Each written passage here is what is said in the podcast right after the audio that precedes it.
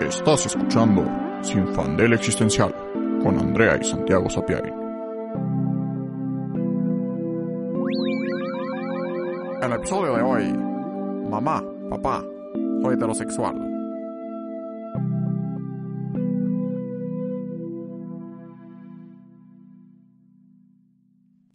Hola, soy Andrea. Y yo soy Santiago. Y en el episodio de hoy tenemos una súper invitada especial, Lara Martínez, locutora, bisexual y leyenda urbana de la Ibero en comunicación. Gracias por estar con nosotros, Lara. No, un gusto. Qué, qué bonito poder estar aquí y acompañarlos en este episodio. Gracias a ti.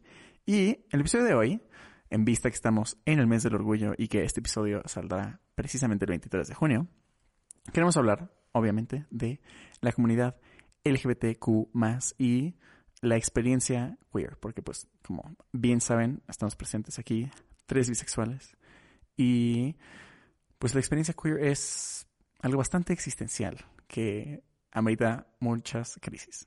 Tal vez no, si no tienen como el contexto de episodios pasados, porque creo que nunca, nunca lo hemos discutido como tan específico, así como el episodio sobre que somos bisexuales, tampoco. Se ha mencionado, Se ha apariciones mencionado especiales. Casualmente, exacto. Eh, pero nunca hemos hablado del tema hacia fondo. Entonces queríamos platicar de esto porque seguramente tenemos experiencias muy diferentes entre los tres, aunque los tres seamos bisexuales, pues hay muchas maneras de experimentarlo.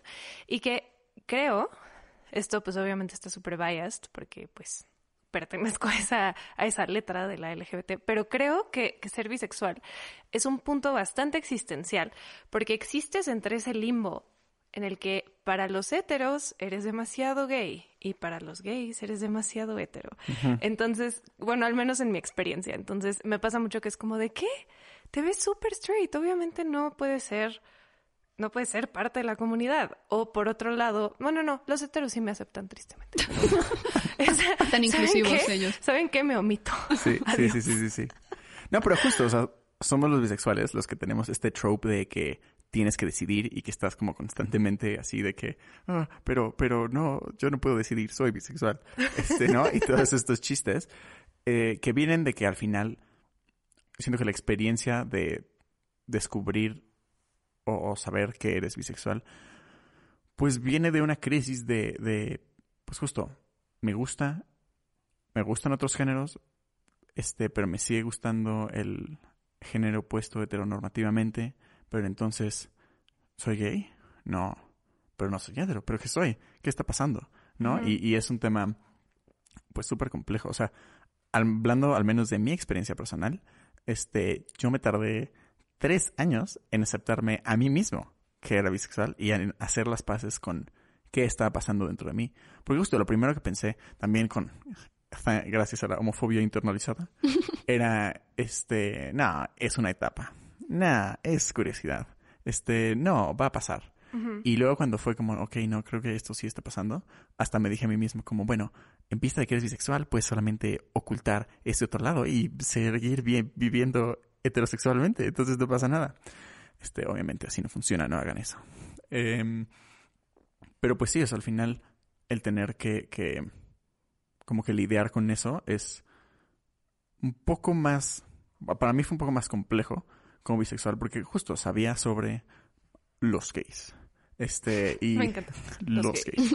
Marca registrada. Este, y este, justo, bueno, o sea, sí, los gays, umbrella de homosexualidad, era todo lo que conocía a mis pequeños 13 años.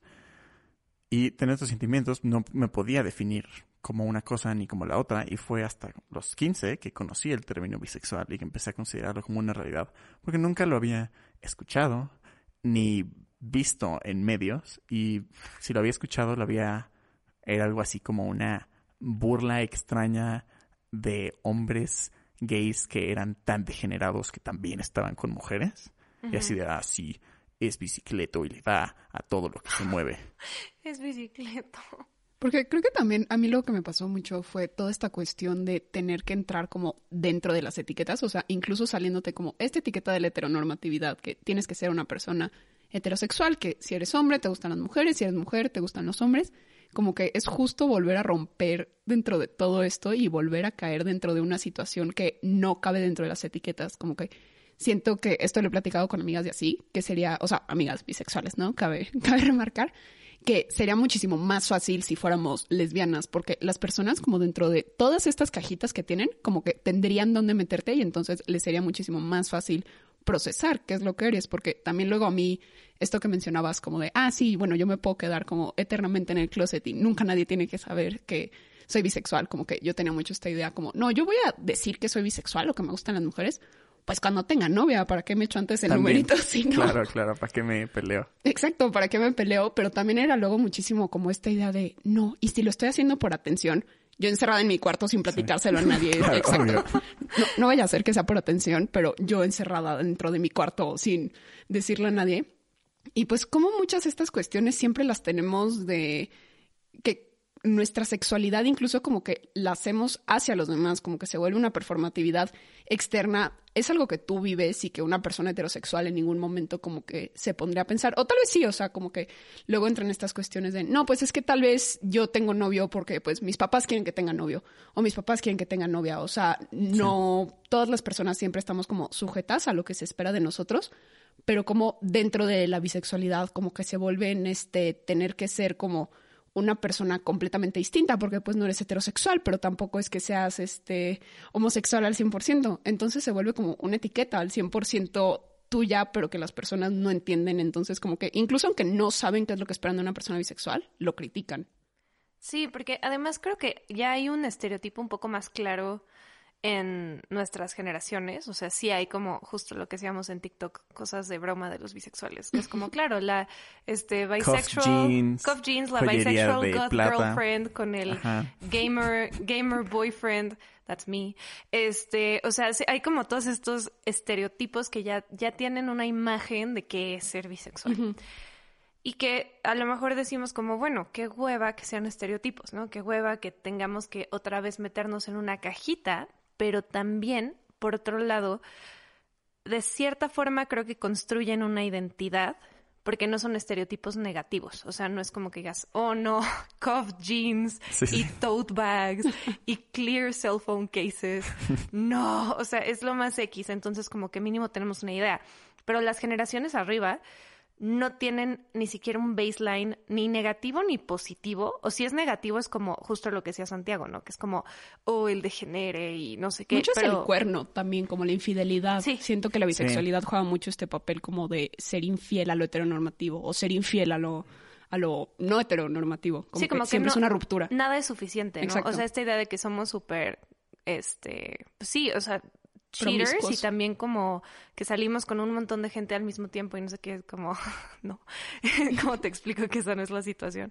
Este, pero no tienen una idea de cómo se ve una persona bisexual, de cómo actúa una persona bisexual y tiene mucho sentido porque todos somos diferentes. O sea, en realidad no somos ese estereotipo que a las personas homosexuales sí se les asigna y que no tiene sentido tampoco. O sea, hay estereotipos que se cumplen y otros que no. Y lo que decías es muy interesante de la heteros- heterosexualidad. O sea, que si piensan ellos, si algún día se paran a pensar como de, hmm, ¿estaré haciendo un performance de mi heterosexualidad? Y que creo que como bisexuales sí lo vivimos bastante. Al menos yo, yo creo fielmente que estoy súper, súper lavada del cerebro de la hetero- heteronormatividad, porque por mucho tiempo yo pensé como, no, es que me gustan más los hombres. La verdad no creo que sea eso. Creo que más bien ha sido tan heteronormada mi existencia y mi vida desde chiquita, que es como, pues sí, claro, creciste viendo a las princesas de Disney casarse con un príncipe, y creciste viendo a tus papás, que es un hombre y una mujer, y etcétera. Y tal vez la heterosexualidad se siente más cómoda porque es como el molde en el que te metieron un poco a la de a huevo. Y no es que realmente tenga esa preferencia. Al menos en mi caso, yo siento que no es que tenga más preferencia por los hombres, sino que he salido con más hombres porque es lo más normal. Es lo que más sabes. A mí siento que mucho lo que me pasó y creo que es justo como toda esta cuestión de hablar acerca de la representación y toda la manera en la que nos vemos reflejados es que yo como mujer bisexual como que no tenía una idea clara de cómo era el salir con una mujer, como que yo decía, a ver, si yo ahorita ahorita no sé qué quiero, eso ya es crisis existencial personal, pero si yo lo que quiero de mi vida es como no, pues tener este una casa y tener hijos y ya sabes, hacer este cenas, como tal vez todo muy de molde, pero si eso es lo que yo quiero, ¿qué es lo que necesito para obtener eso? Ah, no, pues necesito salir con un hombre, necesito casarme con un hombre, porque ese era el único modelo que tú veías. Tú en ninguna serie de televisión, en ninguna película ves a dos mujeres teniendo una vida estable o heteronormativa o tradicional, como la quieras nombrar. Entonces, todo se acaba como volviendo a, bueno, si eso es lo que yo quiero, pues entonces lo voy a hacer de esta manera, pero la manera en la que lo sé hacer es a partir de la heterosexualidad. Entonces, aquí entra toda esta cuestión que muchas veces como que yo veía como el, si hablamos tal vez como del lesbianismo, del estar como en una mujer, como en una situación de pareja, yo no tenía que replicar, o sea, yo no tengo como esta idea, y creo que incluso hoy en día me, me cuesta más trabajo, como que ahora sé que me cuesta trabajo porque me falta verlo, o sea, no porque es algo que no se pueda, pero como que yo sí era como, no es que si yo lo que quiero es como tener una vida tradicional, pues eso es con un hombre, como que eso simplemente con una mujer no es una opción. Claro, y creo que por eso es tan importante justo el tema de la representación, que es que si no, si no lo ves, si no tienes esos modelos, si no tienes esos estándares, no sabes que es posible. Y creo que eso pasa con todo, o sea, no solo con la representación LGBTQ, sino en todos los sentidos. O sea, creo que ahorita se han hecho como pues algunos avances en ese tema, pero pues todavía hay muchísimo que recorrer porque siguen siendo como personajes muy específicos en situaciones súper específicas. O sea, ahorita pienso un poco en Stranger Things con este con Robin y o sea, sí está ahí, pero no es lo normal y además como está en los ochentas se maneja de una manera diferente y etcétera, como que no podemos, o sea, el tema de que todavía tengas que salir del closet que todavía eso sea un tema eh, de inicio, es porque ya te está saliendo de la norma. Y siempre al salirte de la norma y no jugar por las reglas que juegan todos los demás, a lo mejor sientes eso que ya no puedes tener como una vida, entre comillas, normal o tradicional, porque pues no tienes ninguna referencia. O sea, en verdad creo que muchas veces cuando dicen esto de que, ay, es que ¿por qué quieren meter a los gays en todo? ¿Y por qué todo el mundo? Sí, sí. ¿Por qué no todo el mundo es blanco? Y es como, bro, no has salido al mundo y te has dado cuenta de que no todo el mundo es un güey blanco heterosexual, por Dios. O sea, es eh, representar es importante porque el mundo es diverso. O sea, esa diversidad no se está inventando. Exacto, y el mundo tiene que, o sea, perdón, los medios tienen que reflejar lo que es el mundo en realidad. Y justo hablando de la representación, o, sea, fuera del chisi de que obviamente queremos ser eh, representados, queremos que queremos que nuestras existencias sean validadas. Y los medios, particularmente en el siglo XXI, que rigen un chorro de cosas y que son como este un, un ¿cómo se llama? Pues como un rector de cultura y de ideología y que, o sea, ponte, el cine es el medio de arte masivo y que todos de alguna u otra forma vemos cine, es importante que tengamos representación, es importante vernos en la pantalla porque así, ahora sí que como una lógica de so, este, as above, so below, como se vea en los medios, se va a reflejar y se va a normalizar en el mundo este, real y, y viceversa. Y pienso ahorita como en muchas series este, recientes que han tenido inclusión y representación LGBT. Este, ahorita pienso particularmente en Heartstopper, no sé si la viste, Lara. Ay, sí, muy bonita. Súper bonita, hermosa. Sí. Este, lloré múltiples veces. Y estuvo increíble ese fenómeno, porque pues justo sale la serie, ocho episodios de 20 minutos. O sea, juntaban justo cuatro horas, ya no me acuerdo, pero la serie eran cuatro horas, ¿ok? Sí. Y la gente la vio el viernes que salió y la vieron el sábado y la vieron el domingo y hubo este todo este deal en TikTok así de como hay en qué rewatch de Heartstopper vas como en un hambre por representación y representación correcta porque justo siento que también como como personas de la comunidad nos hemos este settled y, y acostumbrado y como aceptado que nos metan un personaje gay. Sí, que ya es hasta chiste. Te echas cualquier serie, por más mala que sea, porque. Ah, es que escuché que en el capítulo 5 de la temporada 10 salen 5 minutos tres mujeres que son novias. O sea, no lo dicen y no se dan la mano y no se besan ni nada, pero en teoría son novias. Entonces voy a ver esta serie. Literal, literal. Es y como un hambre por contenido, es por verte un poquito, aunque sea en el fondo. Sí, que ya es uno conformarse. Con, con, con un poquito Exacto, exacto. Hambre por un poquito de validación y un poquito de representación. Y en Heartstopper obviamente es una serie adaptada de unos cómics, este, pues justo llenos de personajes de la comunidad y que también el crew de esta serie eran un chorro de personajes de la comunidad. Este, es una serie súper consciente y, y 100% hecha para personas de la comunidad y, y, pues justo hay un personaje este bisexual masculino y un personaje homosexual masculino y un personaje homosexual femenino y un personaje este que es una mujer trans este y hay también justo el token straight friend del grupo LGBT. pero, eso es increíble, que haya, o sea, el, el, poder como flip the script en eso, que es como, ah, claro, the straight one.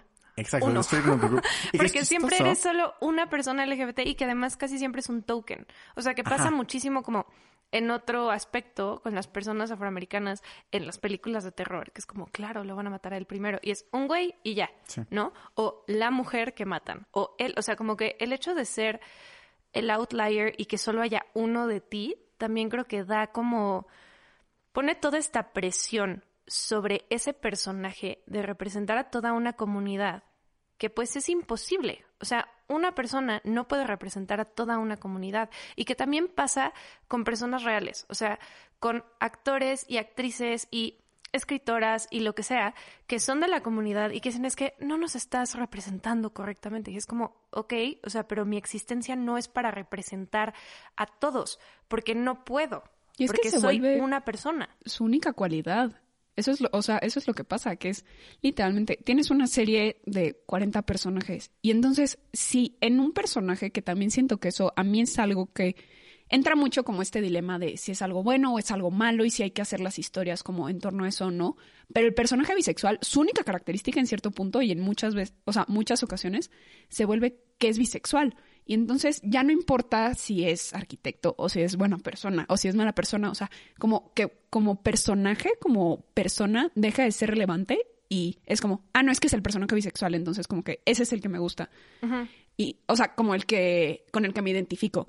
Entonces, como toda esta cuestión en cómo, pues, muchas veces, o sea, un personaje siempre es como toda esta cuestión, es como todo este trope del mejor amigo gay, que cuál es su función, literalmente es ser gay. O sea, es como todos los estereotipos y todas las características que tiene para aportarle eso a la historia. Da igual si es lo que quieras, o sea, como que eso no es lo relevante. Lo relevante es que sea este accesorio para cumplir dentro de esta función a partir de su sexualidad. Claro, sí, y también creo que a partir de eso hay ciertas, este, como líneas que se siguen mucho. No sé si alguna vez han visto estos como videoensayos sobre los villanos de Disney, que están Ujú. súper queer coded, Sí. densísimo. O sea, Úrsula está basada en Divine, que era, este, una Drag queen. drag queen muy famosa. Sí, Jafar claramente Jafar es como está slaying his súper... way. Exacto.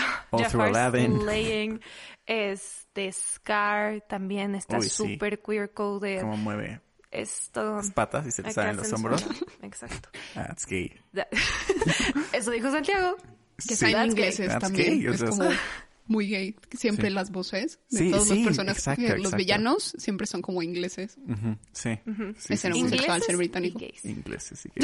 For some reason. Exacto. Pero es, o sea, eso si hubiera correcta representación de la comunidad en los medios, pues medio daría igual, porque puede haber villanos que son gays. O sea, eso, eso no es el tema. Es como, of course. O sea, Sí, sí, sí. give me a gay villain. I will live for it. Por supuesto que sí. El problema es que no hay representación positiva o muy poca. Entonces, cuando la representación que tienes es toda mala, pues no es permisible. O sea, creo que muchas veces se pierde de vista como eso, que no está balanceado. Mucha gente dice como, ay, ¿y qué tiene?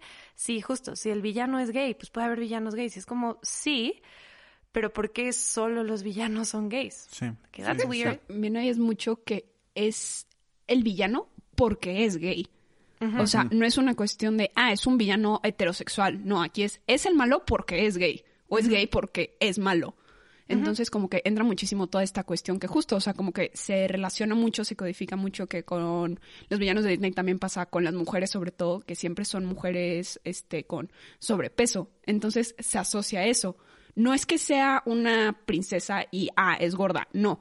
Porque es gorda, es la mala. O porque es la mala, es gorda. Entonces, son todas estas cuestiones que no es ni siquiera que sea justo como toda esta característica que, ah, pues obviamente, pues un villano puede ser gay o asexual o transexual o lo que quieras, o sea, no es que la sexualidad tenga algo que ver como directamente con la moral. Exacto, con la moral. Sí. Pero sí se vuelve de una manera como muy relacionada el ser malo con el ser gay. Y además que eso es como lo común. O sea, que cuando tú platicas con la... Creo que vivimos en una burbuja muy color de rosa, al menos yo lo sé, o sea, porque en donde yo trabajo no hay ningún tema de homofobia, ni, o sea, al contrario, como que todos estamos en la misma página, no hay problemas en ese sentido. Mis amigos no son los más heterosexuales del mundo, etcétera. Entonces, o sea, No entonces vivo en esta burbuja en el que, claro, da igual si soy bisexual, a nadie le importa, it's fine.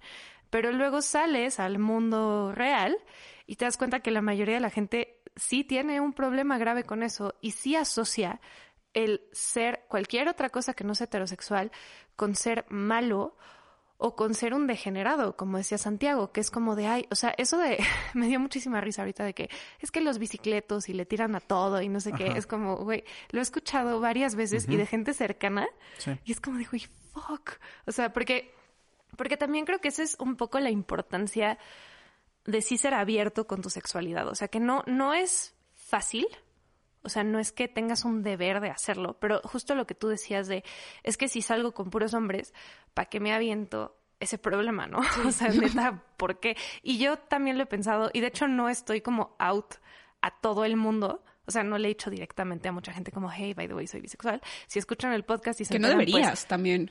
O sea, no, no es tu obligación que entra como dentro Ajá. justo de este tener que salir del closet. Sí, pero o sea, mi familia saben, pero no saben. O sea, mi mamá sabe. Y ya. Entonces, si alguien más escucha el podcast, pues hola, Sí. soy bisexual. Y pues Exacto. me vale madres.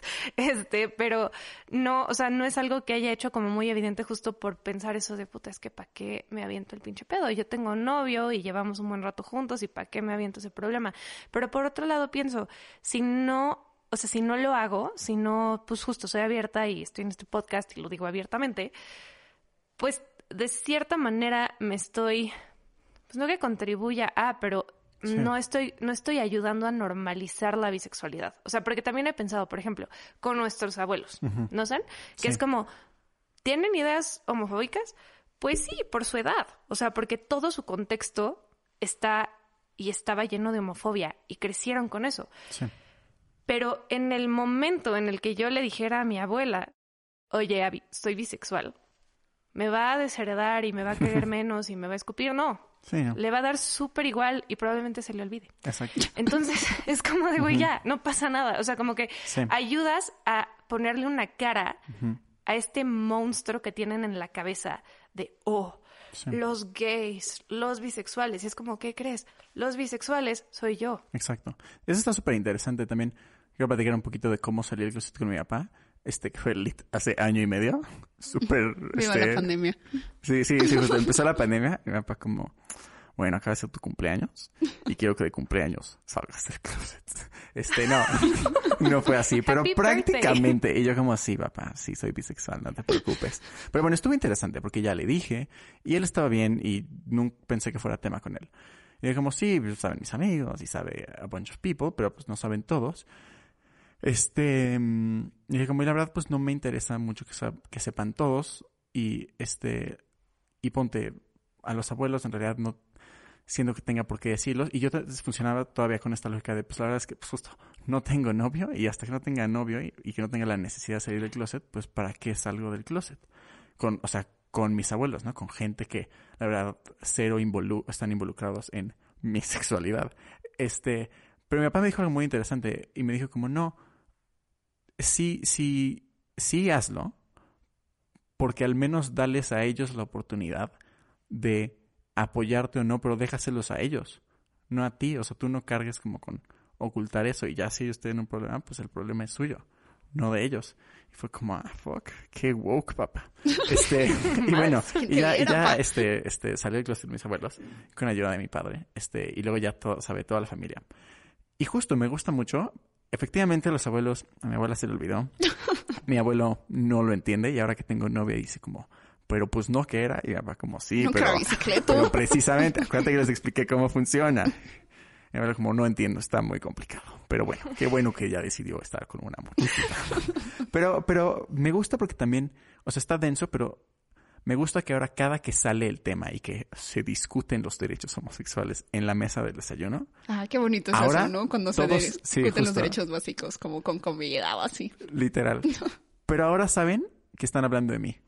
Ahora justo, ahora cada que alguien se aviente o se atreva a aventarse algún comentario homofóbico o, o lo que sea en la mesa de la comida o en un contexto familiar, van a saber que están hablando de mí. Y los voy a voltear a ver como de algo más que quieras decirme. este, de hecho, tengo otra anécdota chistosa. Como mi abuela se lo olvidó, un día estaba como just bashing gay people en mi casa. Y yo nada más estaba así como fascinado, así como, no, no, es que los gays no pueden tener hijos. Y yo como, qué interesante, abuela, ¿por qué? Como, no, y es que no sé qué. Y le dije como, ¿y yo puedo tener hijos? Y como, sí, claro, tú sí, ¿por qué no? Y ¿Por qué no podrías? Because Yo, I am a abuela. homosexual. abuela, no. Pero bueno, it was funny. Pero anyway, este, mm, pues sí, o sea, este rollo de salir del closet también, y también como bisexual es interesante, este, y también lo vi en TikTok, no puedo citar el TikTok porque deberían hacer un modo de citar Hay un modelo TikToks. de ¿Hay un APA modo? para citar TikTok. Mm, si es APA, no. Honestly, me la super pela APA. I'm so fucking done. Yo sí soy team APA, Pero, no- en fin, lo vi en un TikTok que no puedo citar, que justo decía que salir como bisexual muchas veces no se siente como salir de la heterosexualidad y meterte a otra caja. Es simple decir, es simplemente decir, oye, soy heterosexual, pero también me voy hacia ese lado. Y no es cierto, así no funciona la bisexualidad. La bisexualidad es, es una experiencia completamente separada de la homosexualidad y de la heterosexualidad, aunque involucre las dos. Y creo que eso está súper interesante porque lo pienso ahorita que estoy en una relación heterosexual, ¿no? Porque soy yo un hombre con una mujer. Y efectivamente es, poder decir que es una relación heterosexual, pero al mismo tiempo es una relación queer, porque el que yo esté con una mujer no me quita la bisexualidad y no me quita lo queer, porque eso también es lo interesante, que por cómo se ha configurado el mundo, la orientación sexual ya no es nada más de la orientación y qué es lo que te gusta. Por la marginación, se ha creado toda una identidad de lo que significa ser este gay, bisexual o lesbiana, y que también, regresando a la representación, es con el, en el problema en el que se dan este tipo de como ex- representación LGBT, pero a través de los ojos de la heterosexualidad. Historias como Love Simon, Love Victor, Queer Eye, que es como, ¿is it gay or is it gay flavored straight content? O sea, la neta, de que who is this for? Pues digo, o sea, totalmente eh, no, no estoy diciendo que Queer Eye sea como esto, pero lesbian porn. Who is Justo. lesbian porn for? Men. O sea, bueno, seguro hay lesbian porn for women, right? Sí, sí, sí. Pero, Es- está sea, escrito. There is, pero, written. pero it's written Or for men. audio. O sea, porque hay, hay como todo un, hay todo un, un tema de cómo nos ven como fetiches. O sea, también creo que en cuanto a ser una mujer bisexual, hay un rollo de fetichización muy fuerte que a lo mejor si tu novio es un machín, dice como, sí, X, ve a darte a la otra vieja, está bien. No estoy hablando de mi novio, obviamente, pero seguramente sí pasan ese tipo de cosas que es como, claro, it's not cheating porque es con una mujer, porque no lo ven como si fuera, eh, no lo ven como en la misma dimensión que una relación heterosexual. Y lo que dice Santiago es súper interesante de, de que aunque estés en una relación heterosexual, como es mi caso, no te quita que seas bisexual. O sea, no es un switch que puedes apagar y prender y que es como, ahora soy heterosexual. En ahora mi etapa lesbiana". heterosexual. Sí, Exacto. Esta es mi Sí, etapa de Esta es mi bisexual. etapa, exacto. Que siento que también mucho con la bisexualidad de manera general entra muchísimo como el falocentrismo en cómo las mujeres bisexuales siempre es como, ay no, es que es hetero pero está en su en- está en su etapa gay y con los hombres es al contrario, es muchis- o sea, es al revés. Para los hombres es como, ay no, es que es gay pero todavía no ha salido bien del closet. Sí. Entonces, como siempre gira en torno a este, que haya un nombre presente Sí. dentro de la relación. Y justo como que se enajena muchísimo la experiencia del ser bisexual, que creo que también mucho esto que mencionabas, Santi, como de la complicación del salir del closet, que el ser bisexual, como que es esto que es, o sea, que mencionábamos antes, como si fuera yo lesbiana, como que ya sería lesbiana y las personas se harían a la idea, pero como que lo pueden meter en esta caja y como que se pueden acostumbrar a como que ya se quitó como por completo esto. Y entonces es como 100% homosexual, solamente va a estar con mujeres y pues ya, ni modo, nos, nos fregamos, ya no hay esto. Pero cuando es con la cuestión de la bisexualidad, está como este, como, por ponerlo entre comillas, como si cambiaras, como, ah, es que a ratos es esto y a ratos es lo otro. Entonces como que siento que las personas sienten como si no se pudieran acostumbrar y a la misma vez como que no lo pueden meter en estos absolutos que ahí siento que es muy irónico porque no lo pueden meter en un absoluto de, ah, es que es lesbiana, entonces ya es esto, pero al mismo tiempo como que lo quieren meter en un absoluto de, pues, que solamente sea un, o sea, una forma de ser y quieren que el ser bisexual sea una sola forma de ser, pero no lo puede ser. Y que tiene que ver también con lo del género. O sea, creo que lo que platicabas, Santi, de que si no eres heterosexual, como que experimentas pues tu género de otra manera, yo creo, o sea, como que sí, sí tienes un poco más de libertad justo por esa marginación y esta otredad de no ser lo hetero, puedes explorar otras maneras de expresarte que a lo mejor son más masculinas o femeninas y que si fueras 100% heterosexual tal vez no te acercarías a ello y que por lo tanto como que codifican toda tu manera de ser. O sea, creo que también de ahí vienen mucho los estereotipos justo de cómo se visten los bisexuales o cómo bla, bla, bla, porque somos como una mezcla de muchas cosas y de, de estereotipos opuestos y de vivir en este limbo. O sea, ser bisexual es como es como vivir en un gender reveal que no se acaba nunca. es así de, what is no, así de tienes pareja, pero de qué sabor. O sea, nunca, nunca sabes como eso de que es que por qué lado te vas a ir. O sea, lo que decías tú de, ay, qué bueno que ya está con una muchachita, entonces ya, este, pues el Santi es hetero, ¿no? Y es como de, dude, there is nothing hetero about Santiago. No mames, o sea, de que, no, pero, no. pero, pero, creo que les vuela la cabeza o sea, les vuela la cabeza que puedas ser una persona no heterosexual en una relación heterosexual. Y que puedas, o sea, que como dices Santi, creo que operas de una manera totalmente diferente en una relación, aunque sea heterosexual on paper, cuando eres una persona queer. Porque justamente, como ya estás desafiando tantas cosas, creo que es más fácil que desafíes las reglas de la heteronorma en una relación hombre-mujer, más allá de cuando eres hetero, al menos en mi experiencia. Sí, totalmente. Y todo el tema... Sí, o sea, no nada más, Todos como, sí, ciego, ciego, ciego, ciego. Sí. sí, sí, sí.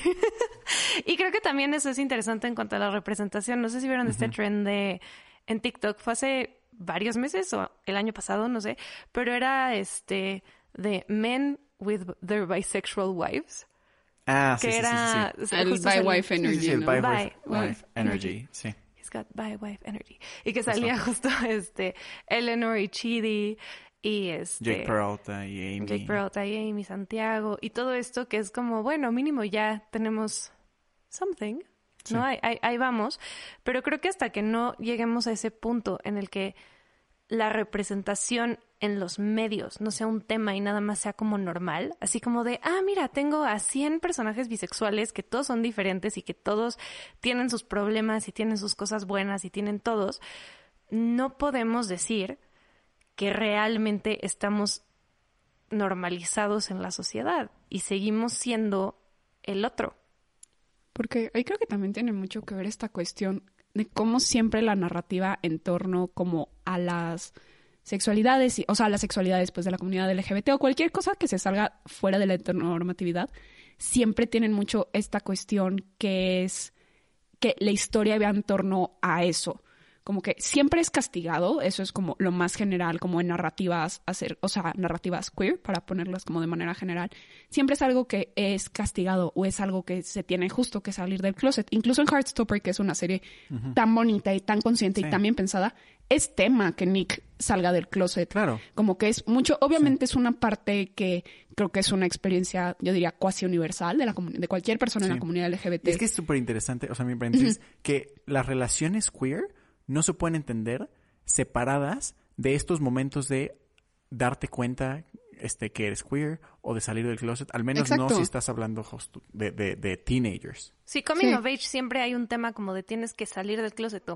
tu novio o novia no está out y es un problema. O sea, como que viene mucho cargado de esa negatividad. Sí, es como, siempre es muy castigado. En, digo, es una película muy controversial por muchas razones, pero justo como que en una entrevista en Call Me By Your Name en su momento, como que hablaban de esto, que es una historia que no es castigada. Nadie sale castigado por ser este homosexual y el castigar se puede entender de muchísimas maneras, o sea, es de, ay, es que mis amigos ya no me van a hablar o o sea, cualquier situación y justo creo que ahí entra el problema de la representación que las personas heterosexuales esperan eso de la comunidad LGBT. Sí. Sí, todas las historias que veo que justo, o sea, es, es muy bueno que estén, o sea, y es muy bueno que tengas estas historias y que te puedas ver representado, pero para muchas personas tal vez salir del closet no es un tema, pero siento Claro. que incluso como dentro de toda esta narrativa es como, no es que yo tengo que salir del closet y tengo que tener como este gran momento y así. Y las personas como dentro del entorno siento que al final lo acaban demandando en cierta manera. Sí. Es como, no, ¿cómo que eres bisexual? Como, no le has dicho a nadie, o sea, tus papás no saben y es como, no sé, tú les dices a tus papás con quién sales, o sea, Sí, como sí, que sí. están, se vuelve como toda esta expectativa en torno a la narrativa que existe, que siempre es a partir del salir del closet y del darte cuenta y así. Sí. Y siento, por lo menos para mí, como que no me costó darme cuenta que era bisexual, como que fue como, ah, mira, pues está ocurriendo esto, vamos, vamos a ver qué ocurre. O sea, como que para mí no fue un tema, pero como que sí traía mucho este como de, no es que les tengo que decir a mis papás y es que hice mis amigos. No es que haya sido en ningún momento como castigado, como que yo con mis amigos nada más lo platiqué y en general no, o sea, yo no te sé decir como, no, sí, yo salí del closet en 2000, no sé, o sea, como que como que siempre, o sea, como que ha sido siempre y como Sí. que ahora estoy como mucho más en paz y como que lo platico más abierto y como más casual, Sí, pero sí entra mucho como este tener que hacerlo. sí. Sí, está cañón que esa es como la historia que el público heterosexual espera.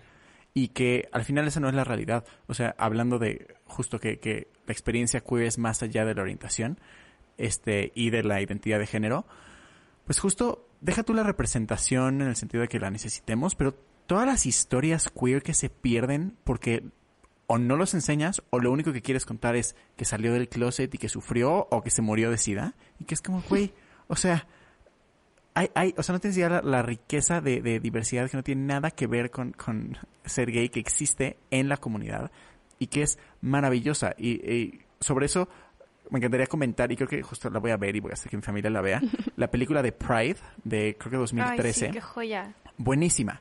Y es básicamente sobre justo un grupo de personas LGBT que justo eh, todo- cada junio hacen la marcha de Pride, pero ese año como que no hay policías para puteárselos, porque son los ochentas. Este, y no están los policías que se los putean todos los años y dicen como, ¿qué onda? ¿Por qué nadie nos está partiendo la madre?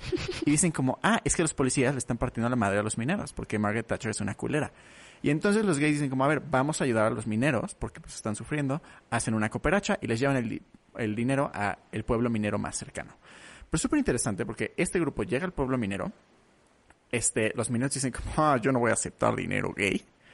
Pero poco a poco van como, o sea, van, van, este, relacionándose con este grupo de personas, acaban aceptando el dinero gay, pero acaban aceptando mucho más, porque este grupo de personas LGBTQ no, no es que vayan a enseñarles la experiencia gay desde un punto de vista que cómo es estar con un hombre siendo hombre, pero les enseñan la experiencia queer de lo que es cuestionar las reglas sociales pendejas, de la felicidad y, lo increíble que, que puede ser y que es muchas veces ser queer, y de cómo ser queer te trae este, una serie de cosas que hacen que cuestiones a la sociedad, cuestiones la realidad, y eso te permite construir una vida mucho más en tono con quien tú eres como, como persona y, y como individuo, porque la heterosexualidad al final, aunque seas heterosexual, trae una serie de otras cosas que se vuelven una prisión, porque también la heterosexualidad no es como una cajita ya definida y que se acabó. También en la heterosexualidad hay performatividad, porque la, heterosexual, la heterosexualidad no es universal y dentro de la heterosexualidad hay experiencias queer, porque ok, ya, eres heterosexual, pero eres asexual, eres demiromántico, Ah, claro, se me olvidaba esa parte. Yo soy demisexual. Y eh, obviamente yo no sabía que eso era algo que existía, ¿no? No tenía idea del espectro asexual y alosexual, que es, es un poco o sea, pues sí, ¿cómo, ¿cómo iba a saberlo, no? Hasta hace muy poco. Y me di cuenta que fue como, espérate, no todo el mundo siente las cosas como yo las siento. O sea, a mí lo que me pasa es, a, a mí, o sea, yo no disfruto darme gente random en una fiesta. Y no me atrae alguien así nada más porque está guapo. O porque, o sea, puedo apreciar la belleza física, pero no me causa nada, en absoluto. Entonces también la belleza en general no me sorprende ni me causa nada, en absoluto. Entonces, pensé que así era la experiencia en general hasta que empecé a hablar con mis amigas y me decían como, pero ¿por qué no vas y te das como a todo el mundo? De que, what are you doing? ¿no? O sea, en la universidad, así como de, güey, pues, o sea, ese es el punto, ¿no? Y yo como de, "Mm, pero se siente raro y no me gusta y como que necesito más. Y luego empecé, no me, no me acuerdo cómo llegué a lo de la demisexualidad, pero cuando lo empecé a leer fue como de, oh, fuck, that's me. Y eso existe y es un espectro hacia lo asexual. No soy asexual, más bien tengo que encontrar una conexión con una persona para tener, que me parezca atractiva y tener deseo sexual por esa persona. Este, y tengo una experiencia muy chistosa sobre la demisexualidad. Una vez estaba platicando con mi mamá y le dije como de, oye, ma, es que descubrí que soy demisexual. Y me va como de, "Mm, ¿y eso qué? ¿No? ¿Eso qué significa? ¿Qué onda? Le expliqué todo, se quedó callada y me dice, pero espérate, ¿eso no es normal? ¿Eso no es como como se sienten todos? Y yo, mamá, tengo algo que decirte, tú también eres demisexual.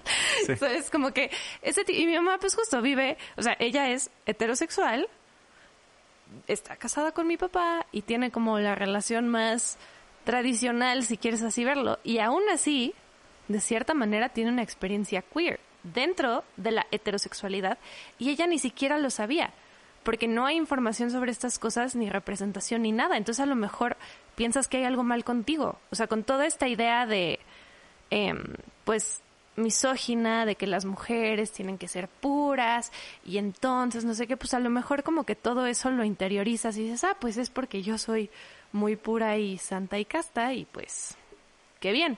O en nuestra época dices como, mm, ¿por, qué, ¿por qué no puedo como explorar mi sexualidad como todo el mundo, ir por ahí y besar gente random? Y a lo mejor piensas que hay algo mal contigo o que eres este una, no sé cómo decirlo, pero prude, que eres Una súper mojigata. mojigata. Es que me da risa esa palabra, pero sí. Esa es la versión castellana. No mojigata. sé si haya una más, más mexa. Exacto, es una mojigata o etcétera. Es como, no, es válido cómo te sientes y tampoco tienes por qué forzarte. Sí, es que al final del día lo que tiene la experiencia queer es justo romper con esta heteronormatividad, con esta monogamia ortodoxa en muchísimas cosas. O sea, es romper con los moldes y que creas lo que crees porque verdaderamente lo crees y no porque es lo único que te han enseñado. Que pues creo que vuelve a entrar como justo dentro de toda esta narrativa que es en cualquier situación, como en el feminismo, por ejemplo. Es muy válido si tú lo que quieres es ser ama de casa y tener cuatro hijos y llevarlos al fútbol todas las tardes y hacer pasteles el resto del día y limpiar tu casa. Es perfectamente válido, pero porque lo quieres, no porque es lo único que piensas que puede ser.